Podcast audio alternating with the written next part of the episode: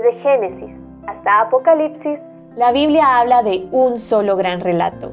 La historia de Dios y su plan redentor en la persona de su Hijo, Jesucristo. Te invitamos a escuchar este extracto de la Biblia devocional centrada en Cristo, presentada por Lifeway Mujeres y Biblias Holman. El Dios que cumple sus promesas. Génesis 35, 1 al 15. Dios siempre cumple sus promesas, a pesar de nosotras, y la vida de Jacob es una fiel evidencia de esta verdad. Unos capítulos atrás, Dios tiene un encuentro personal con Jacob.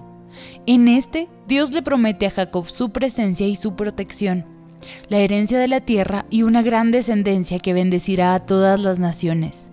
Dios termina su promesa con estas palabras, no te dejaré hasta que haya hecho lo que te he dicho. Luego, en el capítulo anterior a nuestro texto, se narra una historia llena de muerte, lujuria, maldad y destrucción, una en la que Dios no se menciona. Al parecer, Dios había dirigido a Jacob hacia Betel, pero Jacob se había quedado con su familia en este lugar donde Dios no quería que estuvieran. Durante este tiempo se expusieron a un pueblo pagano, lo cual les hizo mucho daño.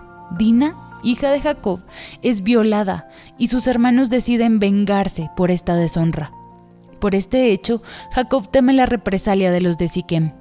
Es en este contexto que Dios le habla a Jacob y le pide que vuelva a Betel.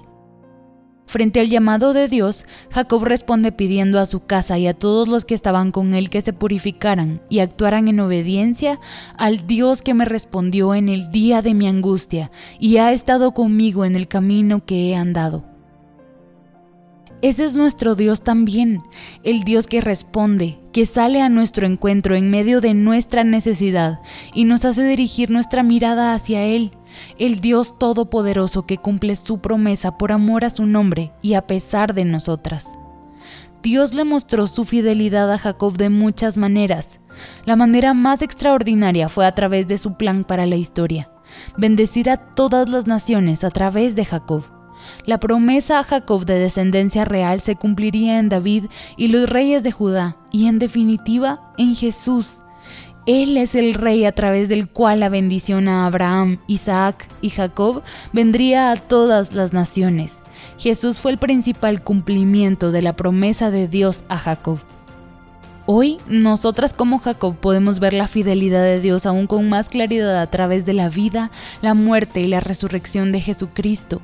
Mientras contemplamos su obra, nuestra fe se fortalece y en medio de cualquier adversidad podemos encontrar esperanza porque ha prometido que estará con nosotras todos los días hasta el fin del mundo.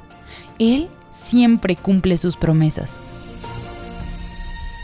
Para conocer más recursos relacionados a esta gran historia, visita www.centradaencristo.com.